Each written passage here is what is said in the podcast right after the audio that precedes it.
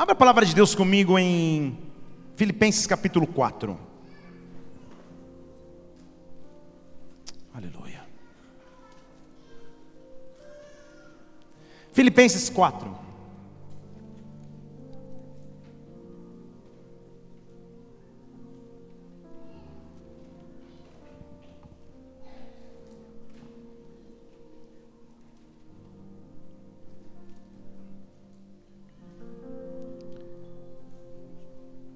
Eu vou ler a partir do versículo 12, um trecho conhecido das Escrituras,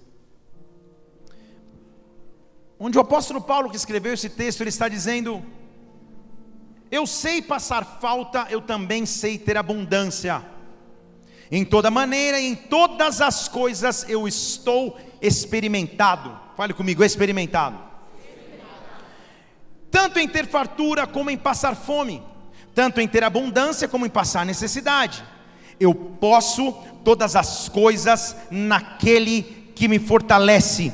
Eu posso todas as coisas naquele que me fortalece. Deixa eu dizer de novo: você pode todas as coisas em Deus que te fortalece. Nós podemos todas as coisas naquele que nos fortalece. Espírito de Deus, nós estamos em tua presença nesta noite, Pai. Tu és nosso auxílio, nosso alimento, nosso sustento, nossa esperança, nossa fé está depositada em Ti. Oh meu Deus, vem nos presidir mais uma vez, vem nos visitar de forma sobrenatural, vem com Teu Santo Espírito e passa sobre esta casa. Vem, vem nos encontrar, meu Deus. Não apenas nos visita, mas habita em nosso templo, habita em cada um de nós, nos transforma pela Tua palavra, nos transforma pelo Teu Santo Espírito, neutraliza tudo que poderia ser contrário ao Teu agir, ao Teu mover, ao Teu derramar oh meu Deus, e que só exista espaço para o teu reino se manifestar na terra. Eu gero apostolicamente, profeticamente o resultado dessa ministração.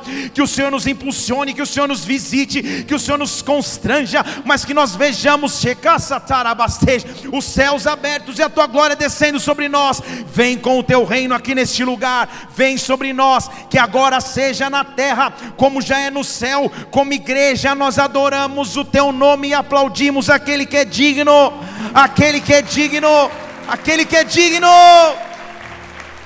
Oh! O contexto desse texto talvez seja mais forte do que o próprio texto. Deixa eu dizer de novo para você postar essa frase. O contexto desse texto que nós acabamos de ler é mais forte do que o próprio texto, porque quando se entende a realidade de quem o escreveu, esse, esse versículo ganha muito mais peso ainda. Nós estamos acostumados a conhecer somente o, o, versículo 13 de Filipenses 4, mesmo talvez sem saber o endereço do versículo, nós, nominalmente, ou, ou se alguém começa a dizer eu posso todas as coisas, se você conhece um pouco da palavra, você já responde naquele que me fortalece. Estamos acostumados com esse versículo, mas esse versículo às vezes parece contradizer fases que atravessamos, porque há fases que você parece não poder todas as coisas a fase que você pode quase nada, na verdade. Seja emocionalmente, financeiramente, seja ministerialmente, há fases de aparente escassez. Então, como o apóstolo Paulo vira e nos afirma que ele pode todas as coisas naquele que dá força. Como já te disse, o contexto deste versículo é: Paulo, por pregar o evangelho, por diversas vezes foi, foi perseguido. Uma coisa é você se preparar para pregar o Evangelho e perceber que, sei lá, a reação das pessoas não foi a que você esperava, ou, ou, ou o resultado da pregação não foi aquilo que você imaginou. Todo pregador experiente passa por isso. Essa tarde foi muito marcante porque eu estava meditando na palavra numa, na mesa da sala de um lado, e do outro lado estava minha filha Isabela meditando na palavra que ela deve estar pregando agora no Teams. E eu percebi, aí eu a percebi nervosa, eu falei, filha, nosso papel é ouvir de Deus que, o que a gente tem que pregar e pregar. O que vai acontecer, só Deus sabe. E ela falou, pai, esse foi um grande incentivo, mas eu continuo com medo. Eu falei, qual o tema da sua pregação? Ela falou, coragem. Eu falei, então. Então. Eu falei, hoje você está aprendendo, talvez a duras penas, que a pregação que nós fazemos, primeiramente, é para cada um de nós. A pregação que você desenvolve, ela tem que, tem que falar a você para depois falar o todo, e então vá na fé e aleluia, e creio que está tudo indo bem. Ninguém disse amém, mas está. O apóstolo Paulo, então, ele, por pregar o evangelho, muitas vezes, ou em nenhuma vez ele era celebrado.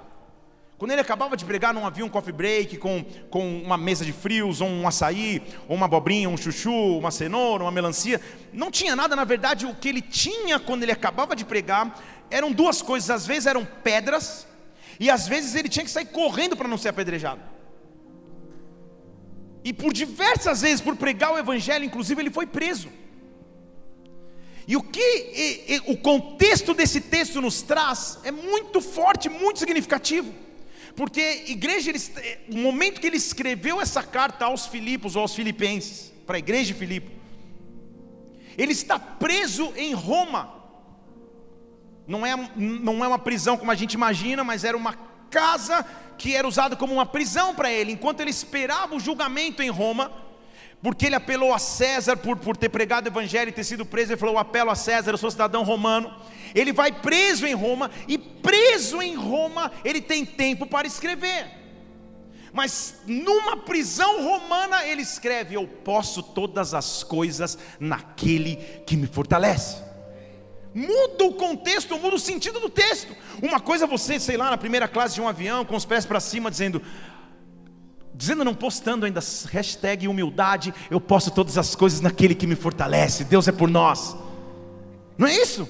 Uma coisa é você receber uma promoção e falar, quem me viu na prova não me ajudou, vai se arrepender, tem sabor de mel, sei lá o que você vai dizer, mas uma coisa é quando aparentemente você está por cima, estão aqui? Outra coisa é numa prisão romana você dizer, eu posso tudo naquele que me dá força. A chave desse texto, igreja, está no primeiro versículo que eu li, que é o versículo 12. Ele diz assim: Eu sei passar falta, eu sei ter abundância, em todas as coisas eu fui experimentado. Deixa eu dizer de novo: Em todas as coisas eu fui experimentado. Só é possível se viver o evangelho que vivemos. Só é possível se viver uma vida cristã na terra se você viver através de um instrumento chamado fé. Fé é o único instrumento que nos faz viver a loucura do Evangelho, porque o Evangelho é loucura para aqueles que se perdem, mas para nós que conhecemos a verdade, Ele é a salvação. Mas essa revelação só vem pela fé. Estão comigo aqui? A fé tem que passar por experiências. Deixa eu falar de novo que você vai, que você vai pegar junto comigo. A fé tem que passar por experiências. Na minha infância, na minha infância não, na infância do presbítero Marcos, não na minha, porque eu sou de outra geração. Havia uma musiquinha que nós cantávamos que dizia assim: Cada vez que a minha fé é provada. Alguém sabe do que eu estou dizendo aqui para revelar a idade? Ah! Tu me das a chance de crescer um pouco mais. Nas montanhas e vales, desertos e mares. Eu ia até postar falando que era uma poesia que Deus me deu, mas ainda. Vocês conhecem essa música ou não? Ah, você tá. Hã? Isso que é bom, menino que cresceu na igreja, né? Você fala de um show da Xuxa, ele não vai nem saber, mas você lança um rompendo em fé, ele já vem. Eu lembro que a gente, eu, eu tocava na igreja sempre que a gente rompendo em fé. Não é isso? Minha vida se. Só eu sei. Ah, tem uns da antiga também aí. Ah. Rompendo em fé. Era a única música que eu sabia tocar. Com ousadia vou mover no sobrenatural. Vou lutar. Galera sabe, hein? A cada dia. Jefferson, nem procura no data show porque essa é música raiz, não é Nutella. Essa música só tem no retroprojetor. Aí você não sabe o que eu estou falando. Só quem é do reto projetor sabe o que eu estou falando. Escrito a canetinha. Agora, não é interessante de, uh, ver uma música que fala sobre fé, mas ele associa a fé com a prova, ele associa a fé com lutar para conseguir vencer. Há um segredo para andar na fé: a fé tem que ser experimentada. Quando eu começo a entender esse princípio, eu encaro as lutas que eu tenho no dia a dia, os desertos que eu atravesso na minha história, não como algo que diz que Deus me esqueceu, mas pelo contrário, eu vejo Deus está dando a chance da minha fé crescer, Deus está a chance da minha fé se tornar experimentada, eu estou me tornando experiente na fé, eu estou aprendendo a caminhar com Ele, eu estou aqui para te dizer nessa noite que as lutas que você enfrenta atualmente não dizem que Deus esqueceu da tua história, que a tua vida não pode mudar, mas na verdade diz que a tua fé está passando por uma experiência e você vai sair desta fase melhor, você vai sair sair mais forte, você vai sair com outro vigor, você vai sair experiente. Em tudo eu sou experimentado, eu vivo pela fé.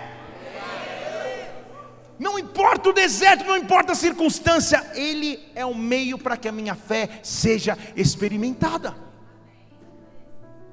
Na tua história de vida, eu tenho certeza que em alguma área da sua vida, a sua fé está sendo experimentada a sua fé está sendo provada. O apóstolo Paulo diz: Eu fui experimentado em tudo, eu já tive fartura, eu já tive muita necessidade, eu já tive tudo, eu sou experimentado, eu tenho experiência. Deus está constituindo contigo uma história de experiência de fé.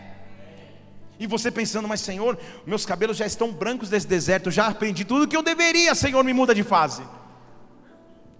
Deus está aqui para dizer que hoje é noite de você receber força para correr. É noite de você receber força para correr. Eu ia intitular essa pregação Rompendo em Fé, mas não ia ser tão original. Então você vai receber nessa noite força para continuar correndo. A tua fé está recebendo um novo nível. Deixa eu dizer, você pode até imaginar que tem fé, mas depois dessa experiência você vai perceber que a tua fé cresceu, que a tua fé aumentou, que agora você tem fé para projetos maiores, que você tem fé num Deus que pode fazer milagres ainda melhores, que você tem experiência num Deus que salva, num Deus que cura, num Deus que liberta, num Deus que livra. Isso que é experiência experiência de fé. Eu não fui chamado só para andar como menino na fé, eu fui chamado para andar como alguém maduro na fé. Deus está amadurecendo a minha fé, Deus está me dando experiência de fé. São provas. Cada vez que a minha fé é provada, Salmo 34 diz assim: Provai e vede, o Senhor é bom. Estou falando de Salmo 34, versículo 8, se eu não me engano. Provai e vede, o Senhor é bom. Bem-aventurado é o homem que nele coloca refúgio, que nele confia, que nele se refugia. Prove, a sua fé passa por provas, mas veja, ele é bom. Efésios capítulo 2, versículo 8 diz que pela graça nós somos salvos, mas há um instrumento de salvação, é por meio da fé. Isso não vem de você, é dom de Deus. Deixa eu dizer de novo: pela graça nós somos salvos e há um instrumento, fé. Deixa eu te explicar o peso desse versículo.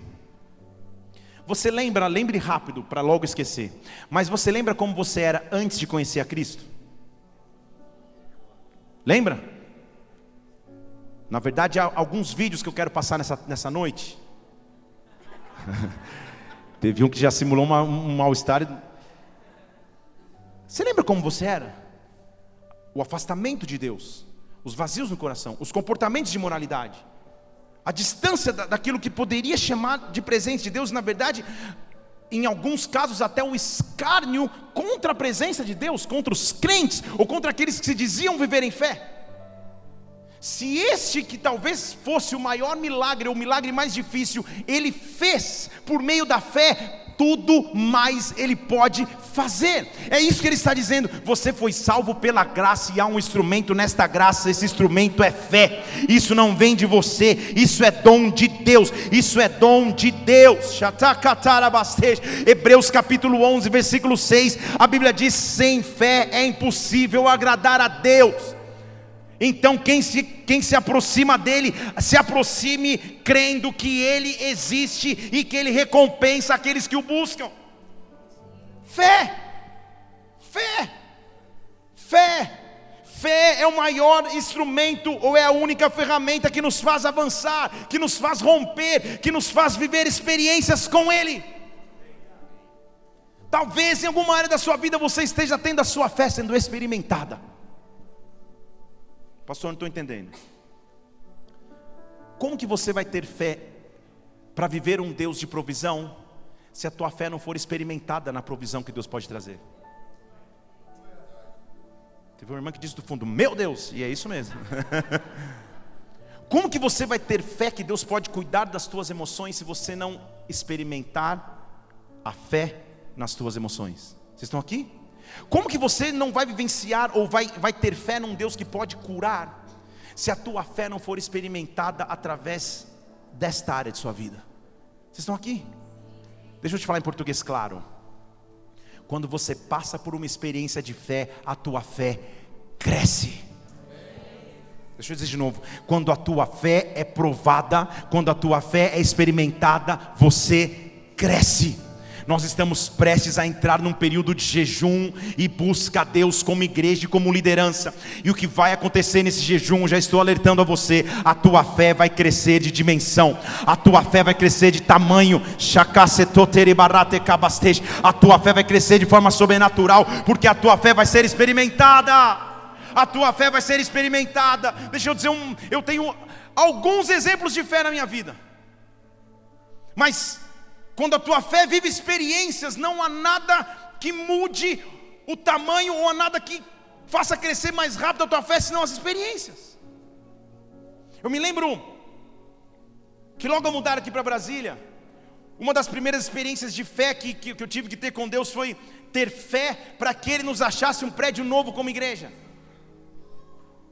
Eu pouco conhecia a cidade, pouco tinha noção de direção, e nós precisávamos encontrar um novo local para congregar. Não fazia muito sentido, porque aonde estávamos cabia as pessoas, na verdade sobrava espaço. Mas eu sentia em fé que a gente tinha que mudar de lugar. Igreja, a minha habilidade com serviços domésticos, de manutenção, ela não é zero, ela é menos 150. Nessa fila celestial eu faltei com certeza nessa aula. Talvez o máximo que eu faça é trocar uma lâmpada se o bocal for fácil, se não tiver que se parafusar muito no gesso. Máximo. Me lembro uma vez que foram trocar um, um, um chuveiro lá em casa queimou. Logo no começo de casamento, você quer mostrar que você é. Eu estou meio nostálgico, na minha infância tinha um desenho do ursulão, você nem sabe o que eu estou falando. E, e esse aí, esse aí eu fui lá atrás. Meu, meu avô assistia, ele me falou. E minha esposa está tomando banho e ela grita: É, o quê? Queimou a resistência. Eu falei: Resistirei ao diabo, ele fugirá de vós. Eu não sabia o que ela estava falando.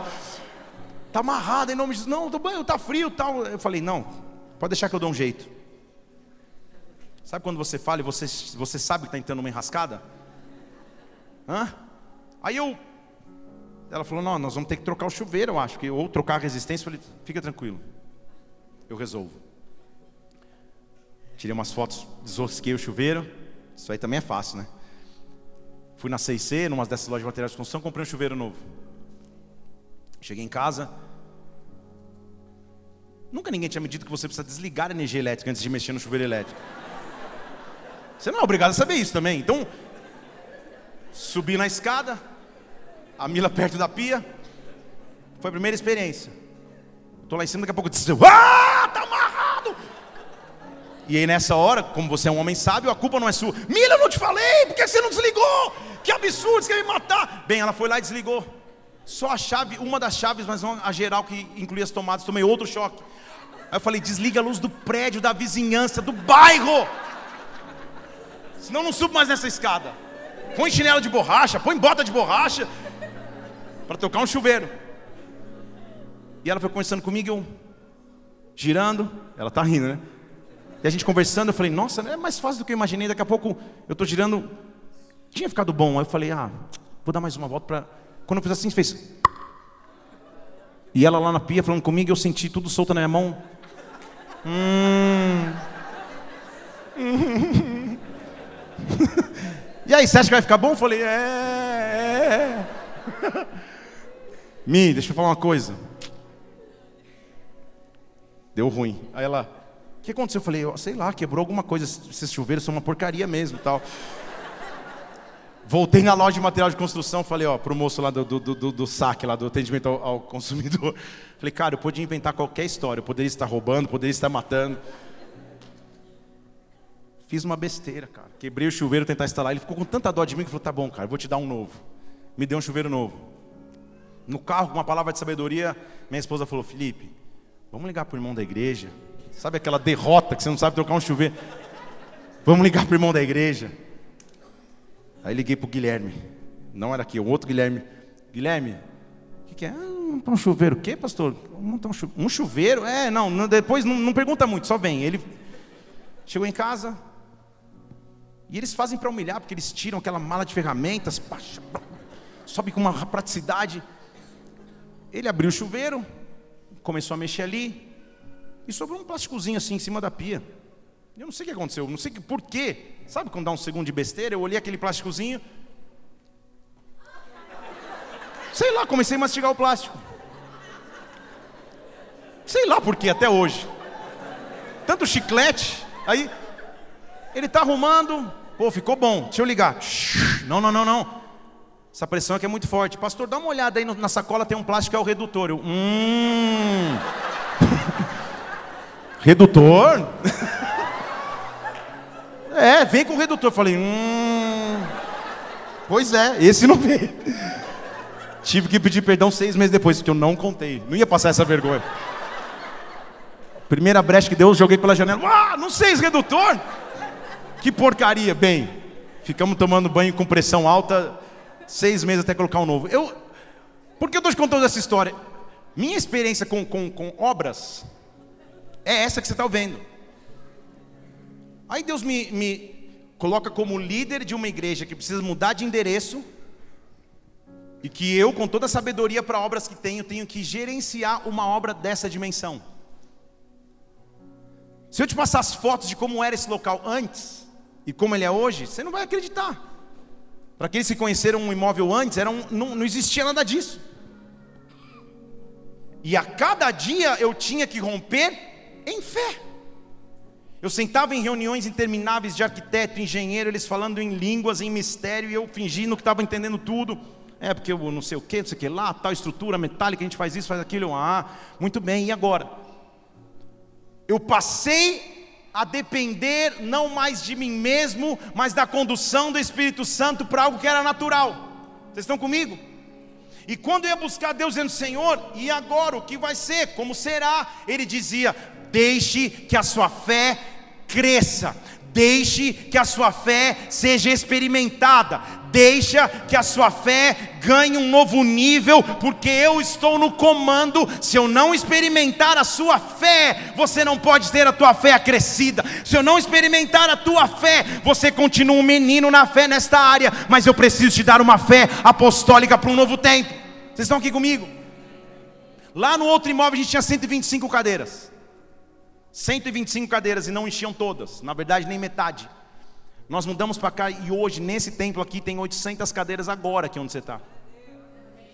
E pela fé, é melhor você chegar cedo nos próximos cultos, que daqui a pouco você não vai ter onde sentar. Vocês estão aqui? Porque a fé experimentada nos faz entrar em planos que até então seriam loucura. Hoje, quando um pastor amigo meu me liga falando, Felipe, Cara, você não acredita, eu não estou nem dormindo direito porque a gente precisa sair de um prédio, procurar outro. Sabe o que eu digo? Vai na fé, porque acontece. Vocês estão aqui? Talvez três anos atrás eu não dissesse isso, talvez três anos atrás eu seria o pastor ligando para o outro. Mas a minha fé cresceu através de experiências. Deixa eu falar em português aqui, a tua fé está crescendo através de experiências. O deserto que você está atravessando hoje,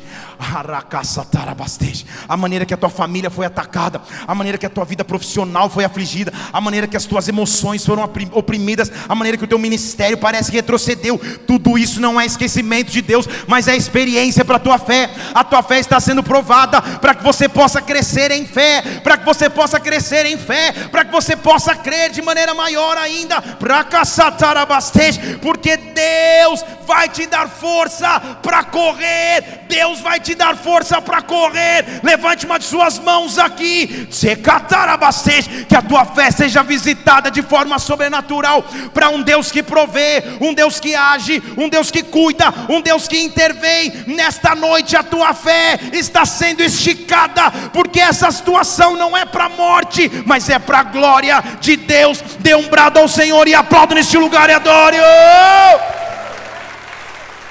Oh! Paulo teve que viver essa experiência. Ele falava: Senhor, não estou conseguindo entender. Eu sou o apóstolo Paulo, eu sou o cara, eu sou alguém movido por unção, eu sou alguém movido por intrepidez, eu sou alguém movido por ousadia, mas Senhor, versículo 7 de 2 Coríntios 12: tem um espinho na minha carne, um mensageiro de Satanás, que não vai embora de jeito nenhum. Na verdade, meu Deus, estou lá em 2 Coríntios capítulo 12, versículo 7. Senhor, para que eu não ficasse me achando muito caro, para que eu não me exaltasse nas revelações, o Senhor permitiu que eu tivesse um espinho na carne, Ele está dizendo, a saber, um enviado de Satanás, um mensageiro de Satanás. Na linguagem de hoje, Paulo está dizendo: Deus, Satanás tem o meu WhatsApp, ele está me mandando mensagens o tempo inteiro para me esbofetear todos os dias, Senhor. Eu sou o Paulo, mas meu Deus, ele diz no versículo 8: Eu já roguei três vezes ao Senhor que tirasse isso de mim. A minha fé está sendo esticada, eu já roguei três vezes, Pai. Faz alguma coisa, meu Deus, e ao invés de intervir, na verdade, sabe o que o Senhor me respondeu? A minha graça te basta, o meu poder cresce na fraqueza. Deixa eu falar de novo. A minha graça te basta, o meu poder cresce na fraqueza, por isso, de boa vontade, eu vou me gloriar quando eu tiver fraquezas, porque nas fraquezas repousa sobre mim o poder de Cristo. A minha fé está sendo chance de crescer, a minha fé está sendo esticada, eu estou sendo levado para um novo nível através das lutas que eu atravesso. As lutas não têm que me fazer desistir, mas elas têm que me fazer crescer. Esse é o papel de um pai. O pai é aquele que direciona, que cuida, mas o pai é aquele que faz crescer. Senão alguma coisa está errada nessa paternidade. O pai é aquele que diz: vai, vai ser possível, vamos. O pai cria experiências na fé de um filho para que ele diga: calma aí, existe um outro nível. Existe um outro nível. Eu me lembro quando, minha esposa estava amamentando o Mateuzinho ainda. Mateus não, minto, a Isabela. E ela não dormia, nem ela, nem Isabela. Eu dormia muito bem. Só que ele estava ficando sem nenhuma condição de, de, de subsistir. E, e, é óbvio, estou brincando, eu ajudava, mas chegou um ponto que a gente foi numa consulta do pediatra. Ele falou assim: Olha, já está na hora do desmame e o desmame tem que ser feito pelo pai. Eu falei, pediatra, que é isso, cara? Eu estou pagando as consultas em dia, você vem, você vem me falar um negócio. Ele falou, o desmame tem que ser feito por você, porque se a mãe for levar uma madeira à noite, ele vai olhar a mãe, vai sentir o cheiro do, do leite da mãe, ele não vai pegar uma madeira nunca. Então é você. Eu falei, então tá bom. Sangue de Jesus tem poder. A primeira noite de três em três horas, cada quatro horas, daqui a pouco a Isabela começou, Uá! e a Mila falou, nem falou, só cutucou a costela. Eu levantei, não sabia nem onde eu estava direito, mamadeira, fórmula. Cheguei no berço, peguei a Isabela, ela, ah, ah, ah. e eu dava mamadeira, ela pá, dava tapa na madeira. Eu, Senhor. Eu entrei no quarto e falei, Mila. Ela fez assim, ó. Vai vendo. Amanhã a gente começa, só hoje, nos salva. Fomos fracos na primeira noite. A Mila foi lá, fiquei olhando para aquele serzinho pequenininho e falei, não é possível, você não vai vencer assim tão fácil. Noite seguinte, a mesma coisa. Ah, ah, ah, aquela confusão. Dá uma madeira, tapa numa madeira, cospe de um lado, cospe de outro. Eu suando, porque eu quase chorando junto com ela. Ela chorava de um lado, ah, eu, ah, ah, para ver se ela parava. Sabe o desespero que dá? Se você é pai novo, você sabe o que eu estou falando. Ela chorou tanto que ela dormiu, ou ela perdeu as forças de chorar. Depois de quase duas horas chorando. Duas horas. Uma criança chorando, dois minutos parecem 20 horas, duas horas parecem uma eternidade.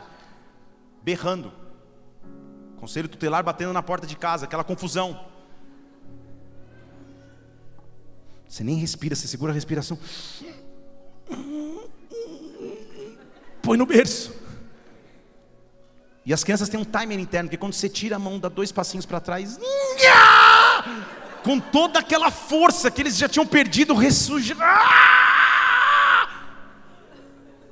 Eu já estava pegando o óleo da unção, ou a mamadeira, ou os dois. Foi quando eu senti uma voz dizendo para mim: insiste, não desiste, insiste. Aí eu. Ah! Ela.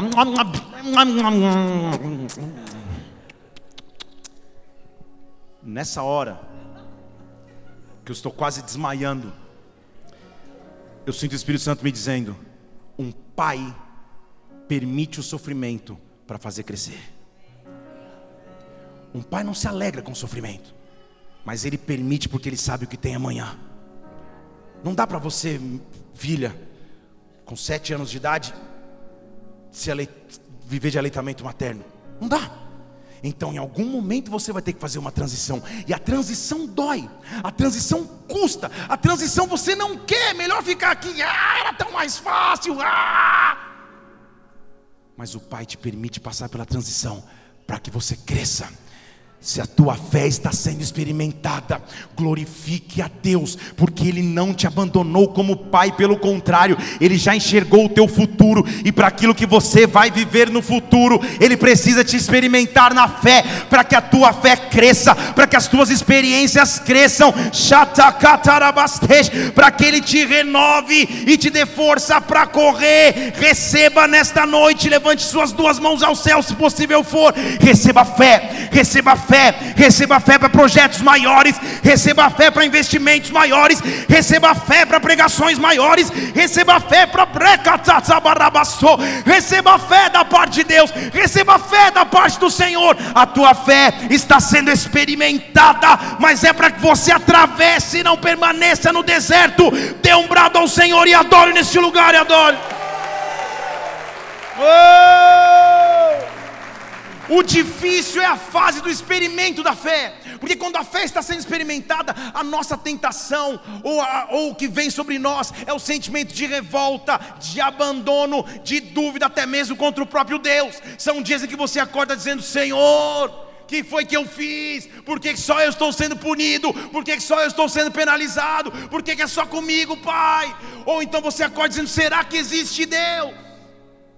Porque a experiência da fé dói, mas quando você entende que há um pai, que te pega pelos braços e diz: calma, filho, calma, filha, esta área da sua vida vai ser o seu maior testemunho, esta área da sua vida vai ser sua maior autoridade. Eu estou simplesmente fazendo a tua fé crescer, mas é impossível fazer a tua fé crescer sem te dar experiência, sem te dar experiência. Eu estou experimentando a sua fé, mas essa é a chance de você crescer em fé.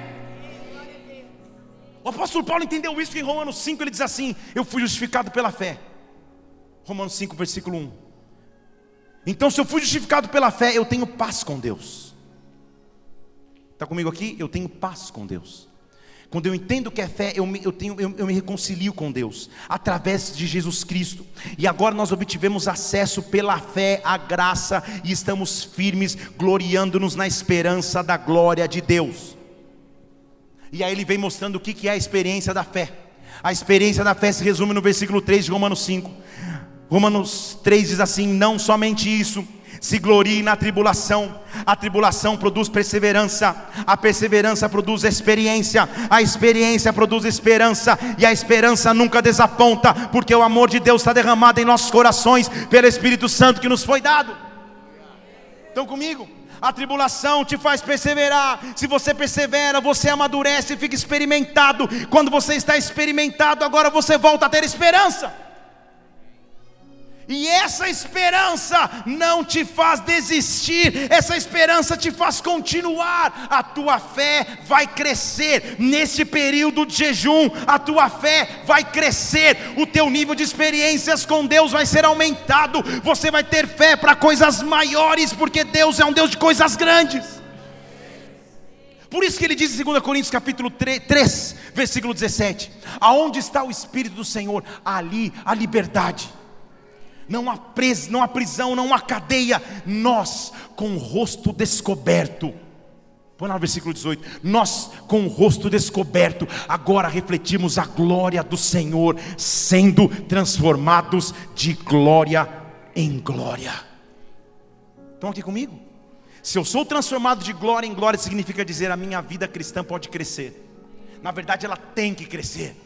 Eu estou sendo experimentado porque a glória do Senhor se manifesta na minha vida e eu vou caminhar de glória em glória através do Espírito do Senhor. Você vai entrar nesse jejum, igreja, num nível de glória e vai sair em outro. Você vai entrar em um nível de experiência e vai sair em outro. Deus vai mostrar que é Senhor, Deus vai mostrar que é Deus.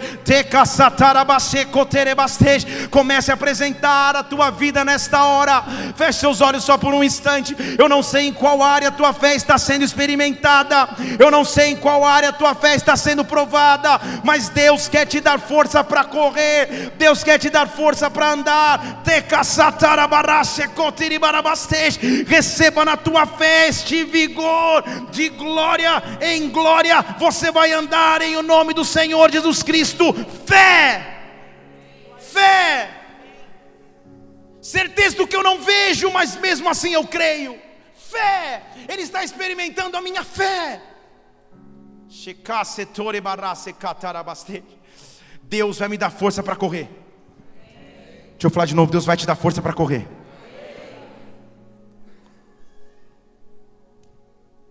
Houve um momento muito crítico na história de Israel, em que Davi passou a, ser traído pelo seu próprio filho Absalão. Absalão se torna um inimigo ao ponto de que ele inicialmente fica na porta da cidade, desviando as pessoas de chegar no, no, na presença do rei e montando para si um próprio reinado e um próprio exército. Eles passam inclusive a guerrear contra outros. E deve ser difícil para a fé de um pai ver o seu filho se rebelando contra si, ver o seu filho negando o seu legado e escolhendo a independência. Os povos começam a guerrear. Absalão, já até preguei um dia sobre isso aqui. Entra numa floresta, fica preso pela, pela, pelo, pelo cabelo, pela, pela cabeça, numa árvore, tem o seu coração traspassado e morre de maneira trágica na guerra. Porém, contudo, naquela época, não há como dar uma notícia a não ser através de um mensageiro. Não há e-mail, não há telefonema, não há nem telex, nem sedex, nem telegrama.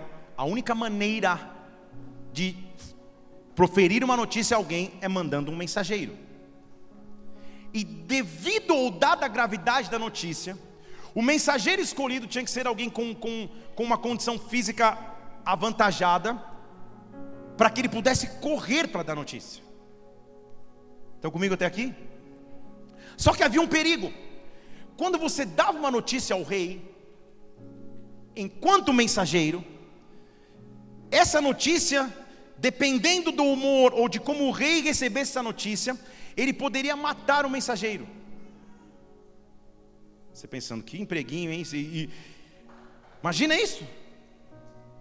O mensageiro chegava correndo, falava uma notícia, o rei não gostava, ele podia mandar matar o mensageiro como, como uma atitude de revolta pela notícia que ele ouviu. Então, quem seria escolhido para ser um mensageiro, para chegar até o rei Davi e dizer: Davi, Salomão morreu. Você imaginou? Era um inimigo, mas era o filho de Davi. Absalão, né? Salomão, estou falando de Salomão. Salomão está na história ainda, daqui a pouco. Obrigado, gente. Absalão morreu. Como que eu, que eu vou dar essa notícia para um pai? É necessário fé ou é necessário visão? Quem anda pela fé sabe enxergar os tempos, sabe discernir espiritualmente. Havia uma, uma tribo sacerdotal em Israel, chamada de casa de Zadok. E a casa de Zadok é conhecida biblicamente como um povo que sabia ler os tempos.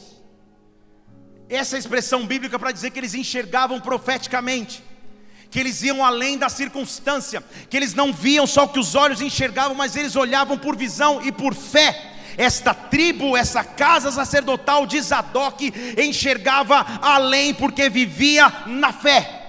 Estão comigo?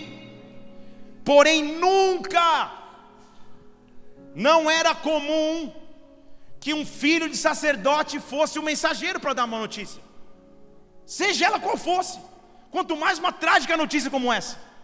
Estou te dando só o contexto. Estão comigo até aqui? Joabe, que era, que era um comandante, deveria decidir quem seria então o mensageiro para trazer a trágica notícia a Davi. E nesse momento, agora sim, 2 Samuel capítulo 18, 19, se levanta um filho de sacerdote. O sacerdote em Israel teologicamente se estuda e se conclui que eles não eram as pessoas de maior porte físico ou atlético. Na verdade, eles até eram um pouquinho mais saudáveis, na linguagem da minha avó, mais rechonchudos um pouquinho, porque eles ficavam no templo, se alimentando do, do, dos alimentos do templo. Eles não tinham muito, muita atividade a não ser o templo. Estão aqui? A família sacerdotal era assim. Mas diante da cena, um homem que enxerga pela fé se levanta e diz assim: Aimas, que é o que é o cara. Ele era filho do sacerdote, ele diz assim: Joabe, deixa que eu corro. Eu vou anunciar para o rei que o Senhor vingou a mão dos seus inimigos. Deixa que eu corro, porque eu vou anunciar para Davi que acabou a perseguição em Israel. Eu sei que Absalão morreu, mas deixa que eu corro. Eu quero estar presente profeticamente pela fé. Estão aqui comigo? Eu não vou enxergar as circunstâncias, eu vou enxergar o poder do meu Deus. Joabe olha para Aimás, o, o rechonchudinho, o sacerdote, diz assim: Você não sabe o que está dizendo. Hoje não vai ser você, tá? Se é café com leite, outro dia você leva, você não sabe o risco que é. Hoje você não pode dar essas novas porque o filho do rei morreu. Você está louco de lá você falar? Primeiro que você não vai conseguir correr. Ele devia ter pensado. Segundo, que você vai correr esse risco, para quê? Então Joabe chamou, versículo 21, um cuxita. Você, cuxita, o que, que é isso? Vai, cuxita, você corre até o rei. O cuxita se inclinou e saiu correndo. Sabe o que é um cuxita? Cuxita, quando você vai estudar, é um homem vindo da Etiópia. Quais são os homens mais rápidos nas provas de corrida de rua que, que até hoje em dia? Tenta postar uma corrida com o etíope. Não dá. Se ele é preparado para isso, a, a, a, sua fisiologia, o seu corpo, o seu modo, as suas canelinhas finas, a, o seu pulmão avantajado, sei lá o que, que tem no etíope, mas o faz flutuar. Então, naturalmente, eu escolho a opção mais fácil e falo para o etíope: etíope, sai correndo. E o etíope fala: legal, é isso? Beleza, eu levo a notícia. E saiu correndo. Estou tentando olhar aqui de cima alguém que possa fazer um papel de etíope, mas não vou te chamar. Espera passar o jejum de Daniel. Não pelo papel do etíope, senão eu ia ter que chamar alguém para fazer o papel do sacerdote gorducho. Então vamos ficar só na, na imaginação. Então o etíope sai correndo. É impossível pegar um etíope na corrida. Ele sai correndo. Eu tenho que dar notícia. Eu tenho que chegar o quanto antes. São me escolheram porque eu sou cuxita, eu sou etíope. Eu vou embora. Aí ele sai correndo. Aimas, que é um homem que anda pela fé e que enxerga o profético, ele chega e fala assim, versículo 22. Então, Aimas, filho de Zadok, chegou de novo para Joabe. Joabe, não importa o que acontecer, deixa eu correr atrás do etíope. Vocês estão aqui comigo? Um cara mensageiro, profissão correr, profissão entregar mensagens. Outro, filho de sacerdote, criado no, diante do altar, comendo da comida que oferecia, que era oferecida para o sacerdote. Um tem preparo, outro não tem, e o cara fala: Deixa que eu vou correr, eu vou alcançar o etíope. Seria mais ou menos se eu decidisse correr 10K contra a Fran, que é a versão brasiliense de um etíope. Disputa um 10K com ela para você ver, mas pega um Uber para talvez você chegar antes. É mais ou menos você tentar correr com alguém que é preparado para a corrida. Aí Márcio chega e fala assim: pode deixar, eu vou correr, eu vou alcançar. Job fala, ficou doido. Por que, que você vai correr, meu filho? Por que, que você não vai receber recompensa pelas novas? O que ele estava olhando era profeticamente, vocês estão comigo aqui? Ele estava enxergando pela fé, porque a fé dele precisava crescer, ele precisava ter um sinal em sua fé. Então ele diz assim: Eu não sei o que vai acontecer comigo, mas eu sei que se eu chegar primeiro, há uma recompensa pelas novas. Eu preciso chegar antes do Cuxita, eu preciso chegar antes do Etíope. Deus vai me dar força para correr, mas ele já saiu. Talvez ele já correu um carro. Me deixe sair correndo. Só me autoriza, Joabe. Eu quero andar pela fé. Eu preciso ter força para correr. Deixa eu começar a pregar em português para você. Na tua vida profissional, talvez tenha um monte de etíope que já saiu na frente. Na tua história de vida, você olha os teus amigos com a tua idade, com a tua formação no Instagram. Você fala: Meu Deus, um passa férias na Indonésia, na Grécia, e eu estou aqui, Senhor. O máximo que eu fui de Lândia é Candangolândia ou Ceilândia. Meu Deus, o que aconteceu? Eu estou muito atrás na corrida. Você olha os teus amigos que cresceram na igreja contigo, você fala, um está voando, pregando para cá, ou está tocando ali. Eu estou aqui parado, não consigo correr. Vocês estão aqui? Só que um homem que anda pela fé, como a irmã fala, só me permite sair para a corrida, eu vou alcançar quem está na frente, quem tem a sua fé acrescida, e é isso que eu estou profetizando sobre a tua história, neste jejum de Daniel. Deus vai te dar força para correr, Deus está te dando força para correr, Deus está te dando força para correr. Levante sua mão, receba força, receba força, receba força, receba força. Receba força.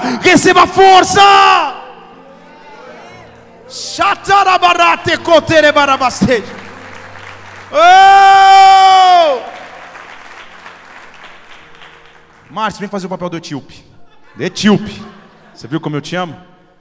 Finge que você tá, só finge, não vai, não vai dar BO pra gente. Fica, finge ali na frente que você está correndo. Finge. É, já se vê que realmente é só finge. Finge. A Bíblia diz, tudo bem, pode parar, senão você vai Fica aí. O etíope está lá na frente. E Aimás, o sacerdote que não tem preparo nenhum, a Bíblia diz que ele diz assim: seja o que for, só me deixa sair, só me deixa romper. Minha fé precisa viver um novo nível. Eu preciso viver o sobrenatural. E a Bíblia diz que ele sai correndo. Job falou, corre. Ele falou, então tá bom. E a Bíblia diz que ele sai. Tan, tan, tan, tan, tan. Sei lá se é essa música. E lá está o, o, o etíope dando a vida. Ele saiu antes, vocês estão comigo? Ele é um etíope, ele foi feito para correr. E o filho, tudo bem, etíope, senão você vai dar um BO, pode, fique, senão, senão bola quer, não não está em atividade ainda, muito bem, só finge isso. E diz a Bíblia que, Aimás, o sacerdote sem preparo, daqui a pouco ele começa, daqui a pouco ele começa. O etíope está lá dando a vida correndo, daqui a pouco Aimás. Estão aqui? A Bíblia diz que Aimás passou adiante do etíope. Vocês estão lendo aqui comigo? Pode, pode sentar lá, etíope, obrigado. Aimas passou adiante do etíope, quem vive pela fé, não importa a circunstância que está agora, não importa se largou atrasado, não importa se para recatar abastece, aos olhos humanos não tem força, mas quando Deus te reveste força, quando Deus te reveste fortaleza, você passa à frente de quem não deveria passar, você vai longe das probabilidades, você entra na impossibilidade. Deus está trazendo o impossível sobre ti, Deus está trazendo o impossível sobre ti. Te Receba força para correr. Receba força para correr. Receba força para correr. Dê um brado ao Senhor e adore aqui nesse lugar.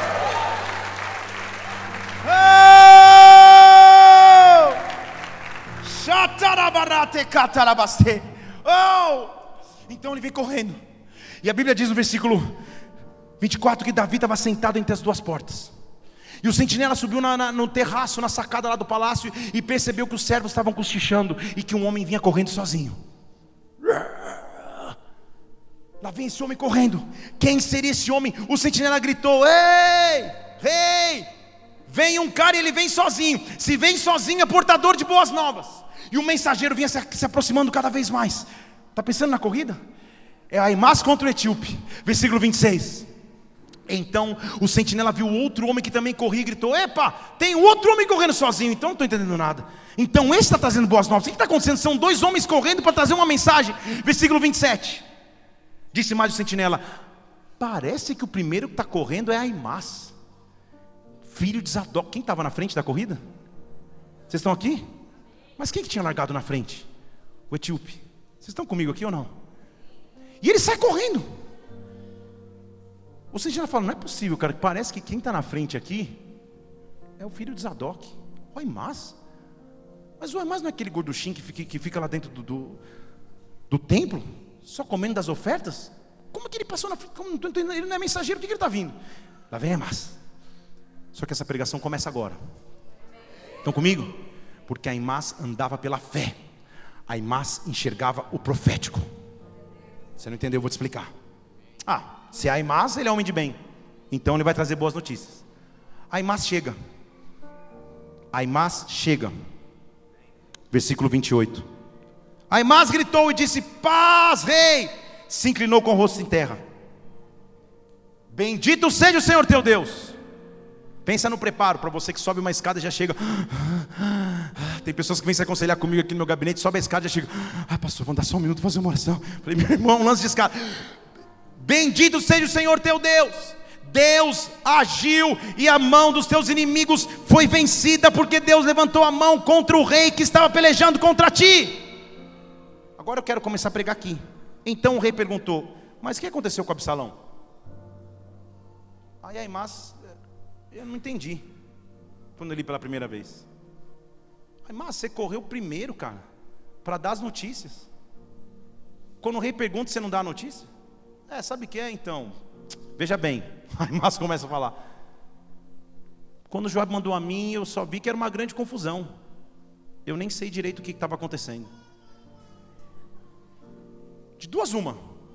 Ou Aimás pipocou de medo, ou Aimás nem sabia qual era a notícia, ele sabia que precisava chegar na presença do rei.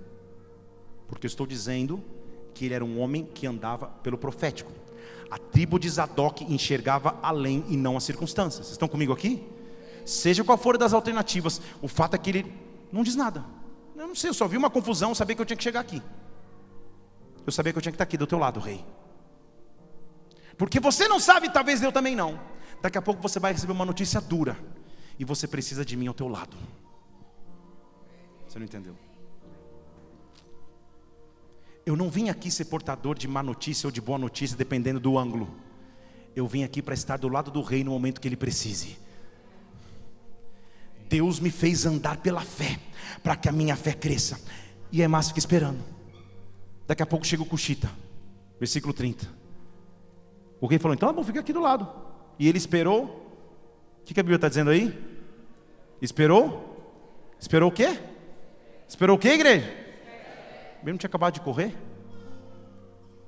O mínimo que ele devia fazer se ele estivesse cansado é sentar, deitar, desmaiar. Ele não tinha sentido a corrida. Vocês estão comigo? Na profundidade desse texto? Porque ele estava recebendo de Deus força para correr. Espera aí, tá bom, espero. Sabe quando você joga uma partida de tênis com alguém, sei lá, estou falando da minha própria experiência, que você fala, meu Deus, nós vamos jogar sete horas, o cara não vai nem beber uma água. Sabe quando você vê, o que está acontecendo com esse cara? Que preparo é esse? Nesse caso era um preparo espiritual, era sobrenatural. Aí mais ficar de pé do lado do rei. Aí versículo 31 diz, diz a palavra de Deus que chegou o Cuxita. Aí Mas olhou no, no, no, Apple Watch e falou: Tá fraco, hein, Etíope? Demorou para chegar, hein? Cuxita chegou. Ah, ah, Senhor, Deixa eu te dizer, vim aqui para dizer que o Senhor vingou a mão dos teus inimigos, a mesma coisa que ele tinha dito. Davi pergunta, mas tudo bem, vocês estão fazendo um mistério, o que aconteceu com Absalão? O Gugita falou, Senhor, que aquele homem seja como os inimigos do rei do meu Senhor, e todos se levantam contra ti para te fazerem mal. Ele falou em enigma, todo mundo com medo de dizer o que tinha acontecido. Primeiro ele diz: Ó, oh, o rei levantou, Deus levantou a mão contra os teus inimigos. E Absalão? Então, Deus levantou a mão contra os teus inimigos. Davi entende, e diz o versículo 33, que o rei ficou muito comovido, subiu à sala que estava acima da porta e começou a chorar. E andando dizia assim: Meu filho Absalão, meu filho Absalão, meu filho Absalão, quem dera eu tivesse morrido no seu lugar. Dificílimo momento na vida de Davi, que já tinha perdido um filho tragicamente. Você conhece a história, agora está perdendo Absalão. Difícil momento na vida dele, e a pergunta que não quer calar, ou pelo menos a mim, é: por que Aimás correu até lá? Se ele não deu a notícia, que chegou na hora e não falou nada, por que ele enxergou profeticamente que ninguém enxergava? Vocês estão comigo aqui?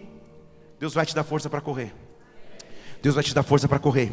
E quem anda pela fé começa a correr, ou continua andando mesmo com a circunstância adversa ao seu redor, mesmo sem entender direito o que está acontecendo, mesmo sem ter todas as respostas, mesmo sem, toda, sem ter toda a visão. Os que vão andando e chorando enquanto semeiam. Conhece, conhece texto? Salmo 126: Quando o Senhor restaurou a nossa sorte, ou quando o Senhor nos fez voltar do cativo, então nós ficamos como aqueles que sonham a nossa boca se encheu de riso.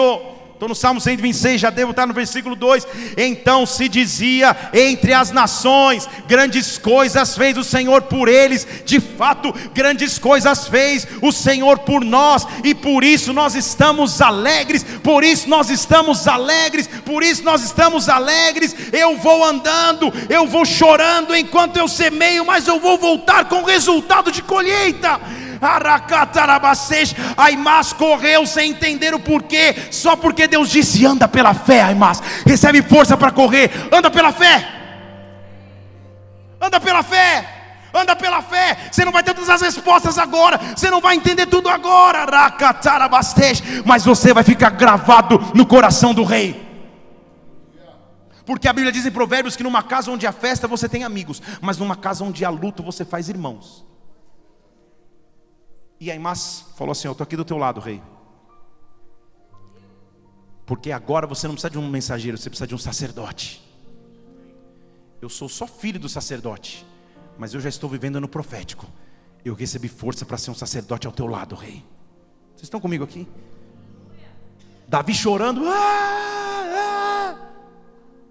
Aimás estava presente. E sabe o que acontece com Aimás? Que é pouquíssimo citado na Bíblia. Sabe qual, é a, qual, qual, qual é a recompensa por estar presente naquele momento? 1 Reis capítulo 4, versículo 7. Passa-se uma geração. Salomão tinha 12 governadores sobre todo Israel. Esses governadores davam mantimento ao rei e à sua casa. E cada um tinha que prover mantimentos para um mês no ano.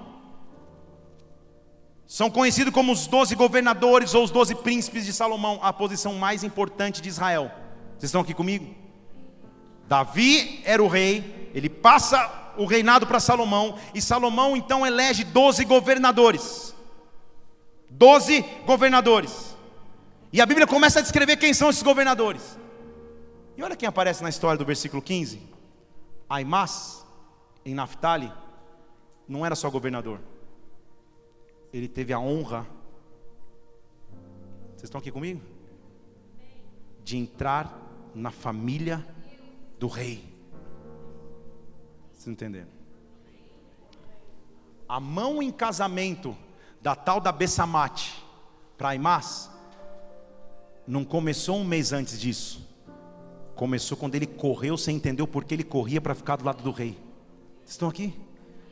Pela fé Deus estava dizendo para ele: Aimás, a tua circunstância hoje é: você é um sacerdotezinho, filho de Zadok, mimadinho dentro do templo. Sai do templo e começa a correr, porque você vai ver coisas que você não imaginou viver. o teu destino seria ser filho do sacerdote. Eu vou te colocar como um dos príncipes de Israel, eu vou te colocar como um dos governadores de Israel. Não somente isso, eu vou dar filha de Salomão a você como casamento. Você vai entrar na linhagem real, você vai entrar na família real, mas hoje você não enxerga nada, só faz uma coisa corre, corre. Ah, meu Deus, mas o etíope está na frente. Corre, corre. Ah, meu Deus, a circunstância é adversa. Corre, corre. Ah, meu Deus, já mandei mil currículos, já prospectei mil negócios, já enviei 14 mil e-mails. Corre, corre, corre, corre, corre, porque Deus vai começar a agir. Corre, porque Deus vai intervir. Corre, porque a tua fé vai crescer. A tua fé está sendo experimentada. Shakatarabarate koterebarabase. Oh!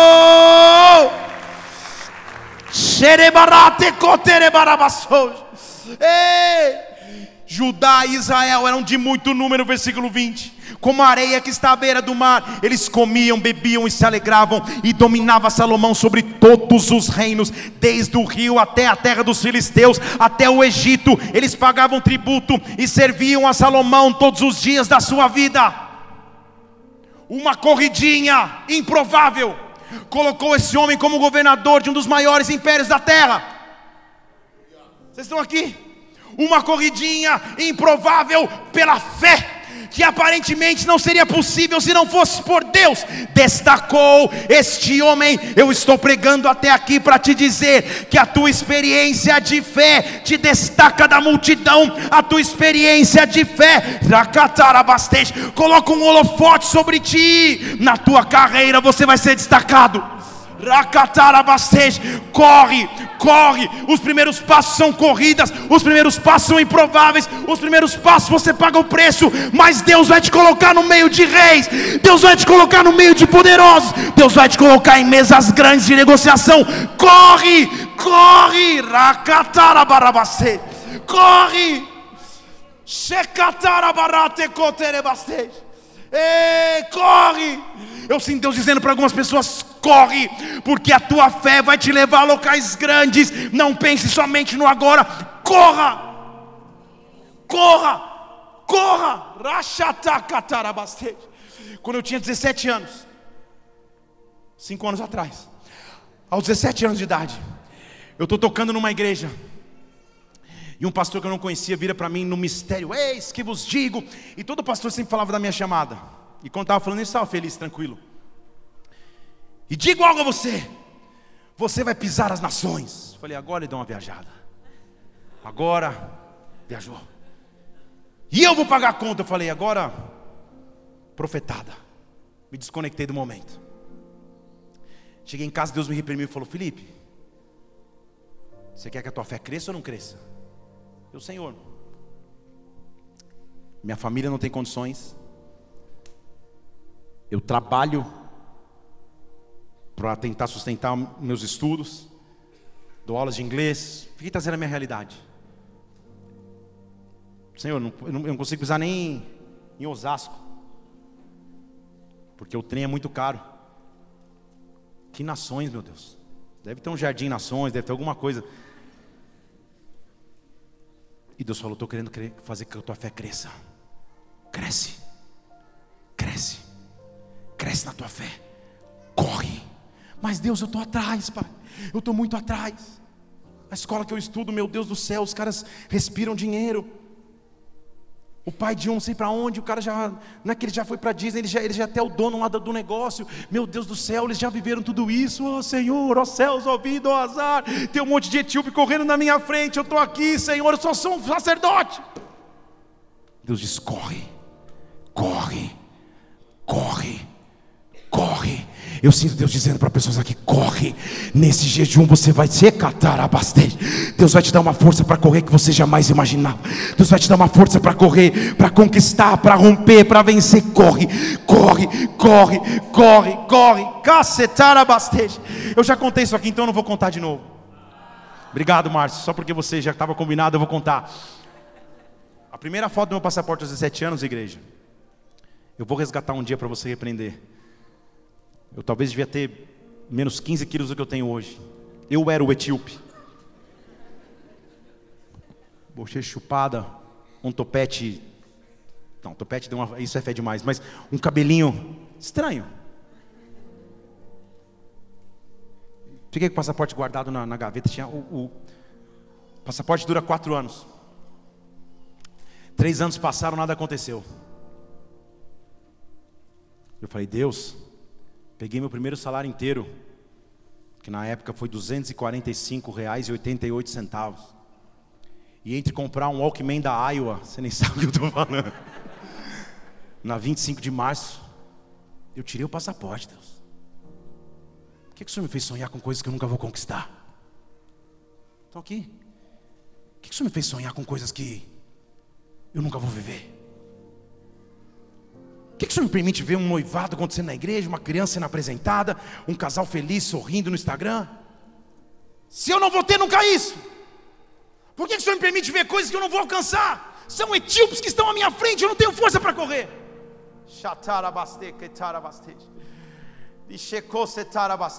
Ei,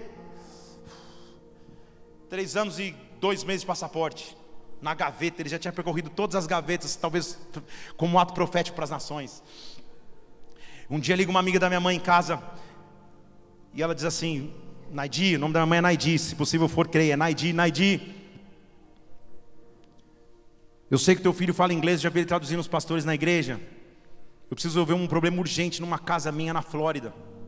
E eu estou escutando no, no Viva Voz.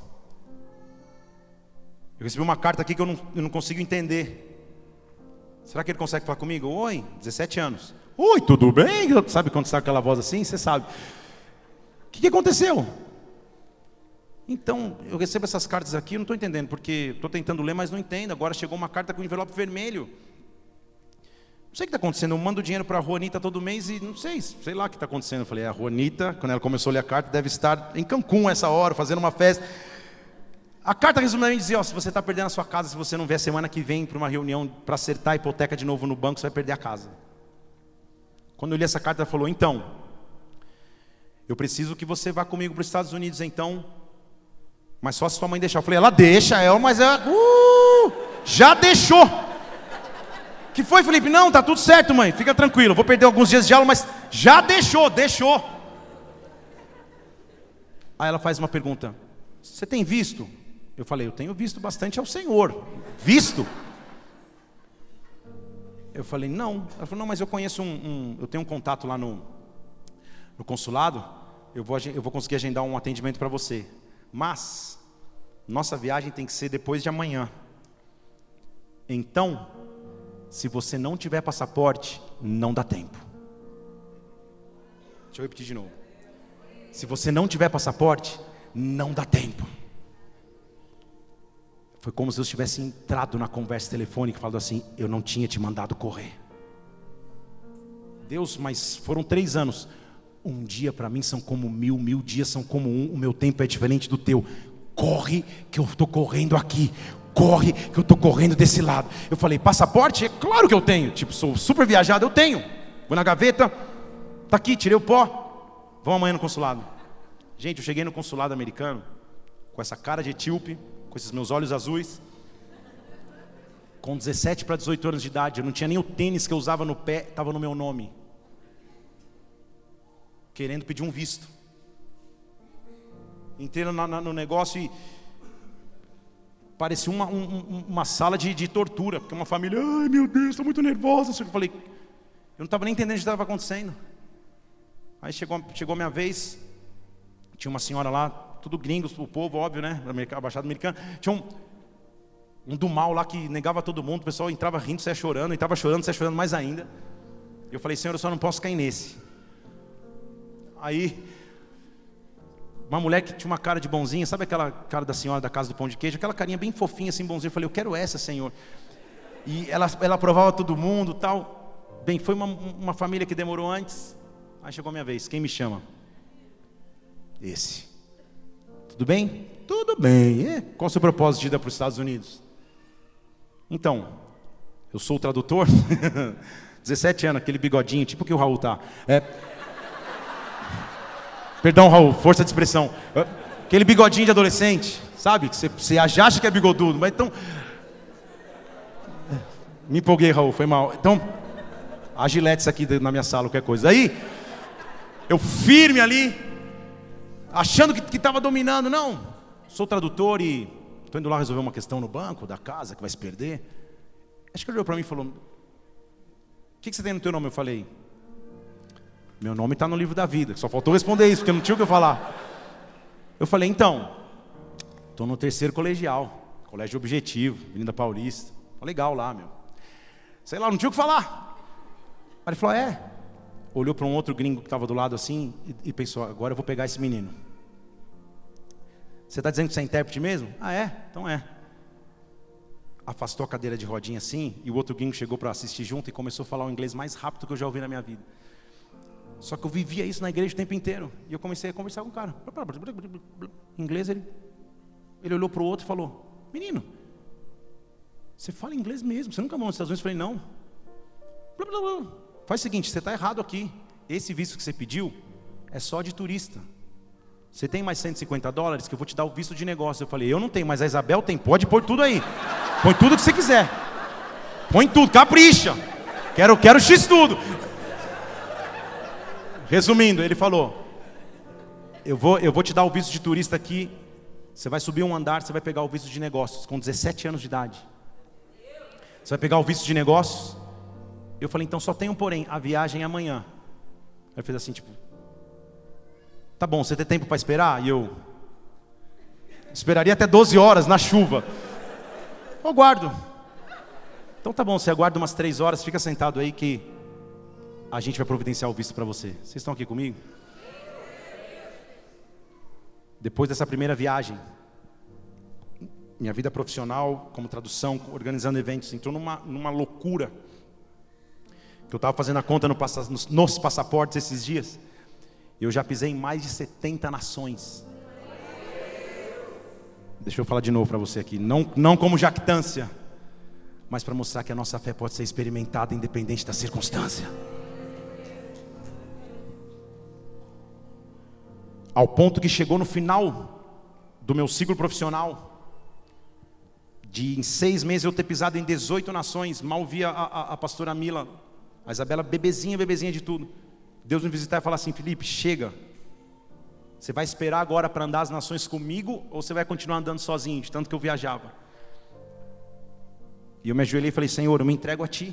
O Senhor sabe disso. Ele falou: Quando eu quiser, eu te levo do outro lado do mundo e eu vou pagar a conta.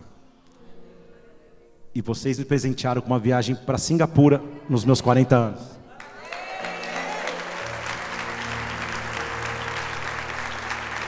Vocês, igreja.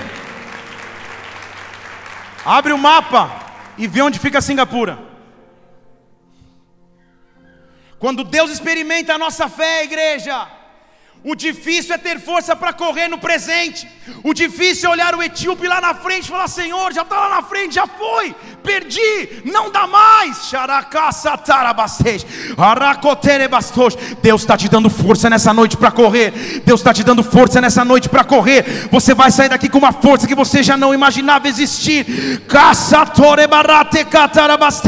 Corra, corra, corra. Um novo tempo vai se iniciar na tua vida, na tua fé, na tua história. Corra, corra. Isaías capítulo 40, versículo 28. Você não sabe, você não ouviu. O Deus eterno, o Criador dos céus e da terra, Ele não se cansa, Ele não se fatiga. O seu entendimento não dá para resistir ou não dá para compreender. Ele dá força ao cansado, Ele aumenta as forças daquele que não tinha mais vigor. Os jovens se cansam, se caem, mas os que esperam no Senhor, os que confiam no Senhor, renovam as suas forças, sobem com asas como águia, correrão e não se cansarão. Deixa eu dizer de novo aqui: correrão e não se cansarão. Correrão e não se cansarão. Espera no Senhor, porque nesta noite Ele está te dando forças para correr. Eu estou dizendo na autoridade de Jesus Cristo que esses 21 dias de jejum de Daniel vão transformar a tua história de vida vida, vão transformar tua história profissional, vão transformar tua história ministerial. Porque nesta noite Deus te deu força para correr. Dê um brado ao Senhor e adore neste lugar e adore. Oh, corra! Corra! Sheterebarate koterebarabaste. Oh. Feche seus olhos um instante.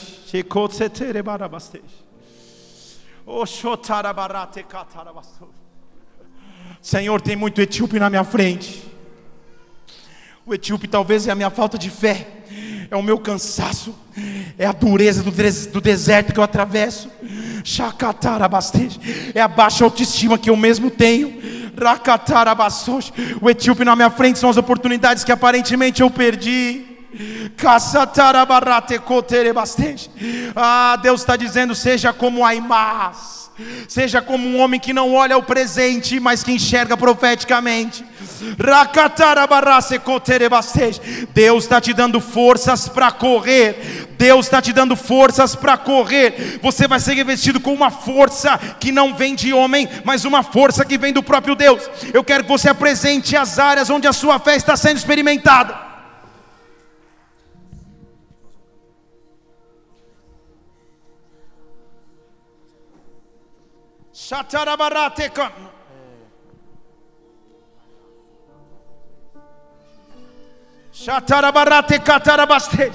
Senhor, tudo que nós precisamos é do teu revestir, porque nós vamos correr, Pai, nós vamos correr. Eu escuto Deus dizendo para você hoje: corra, corra na tua vida profissional, corra na tua vida ministerial, corra. Está dizendo, meu Deus, eu já passei dos 40 anos. Há um casal dizendo aqui, eu estou próximo dos 40 anos, eu já passei dos 40 anos, eu não tive a chance de adquirir minha casa própria ainda, Senhor. Eu não tenho meu local de moradia.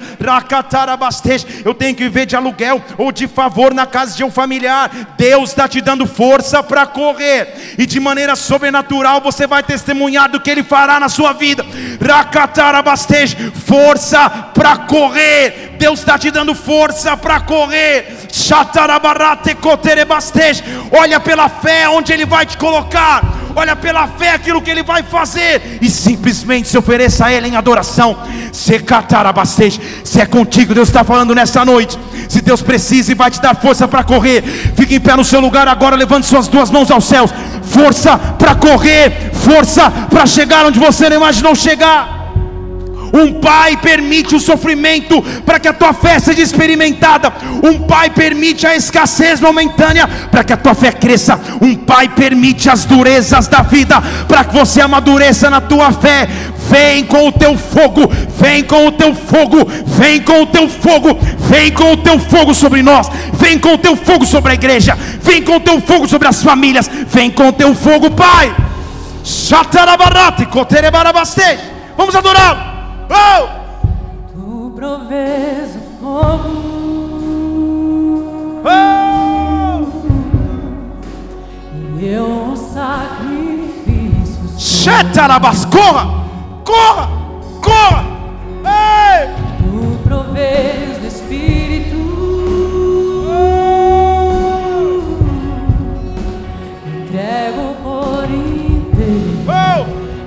Enche-me Deus. Enche-me.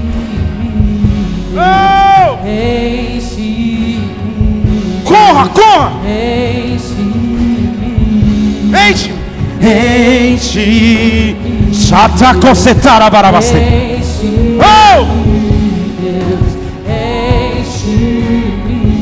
Corra, corra!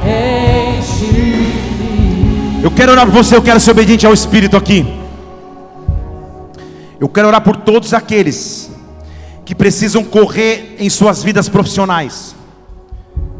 Eu estou dizendo de pessoas que vão receber um impulso em suas carreiras profissionais.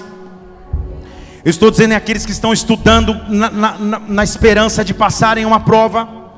Eu estou dizendo para aqueles que têm o sonho de empreender, de ter o seu negócio próprio, de ver sua empresa crescendo. Há um baracatarabasteja. Há uma aracatarabasteja. Há uma atmosfera de glória aqui hoje. Há uma atmosfera de glória aqui hoje. Deus está te dando força para correr. Deus está te dando força para correr. Se isso é contigo, se você se enquadra nisso que eu estou dizendo, sai do seu lugar e vem aqui diante do altar agora. Levante suas mãos, porque Deus vai te revestir de força para correr. Deus vai te dar estratégias. Deus vai abrir os teus olhos. Tu provês, Senhor. Tu provês. Oh!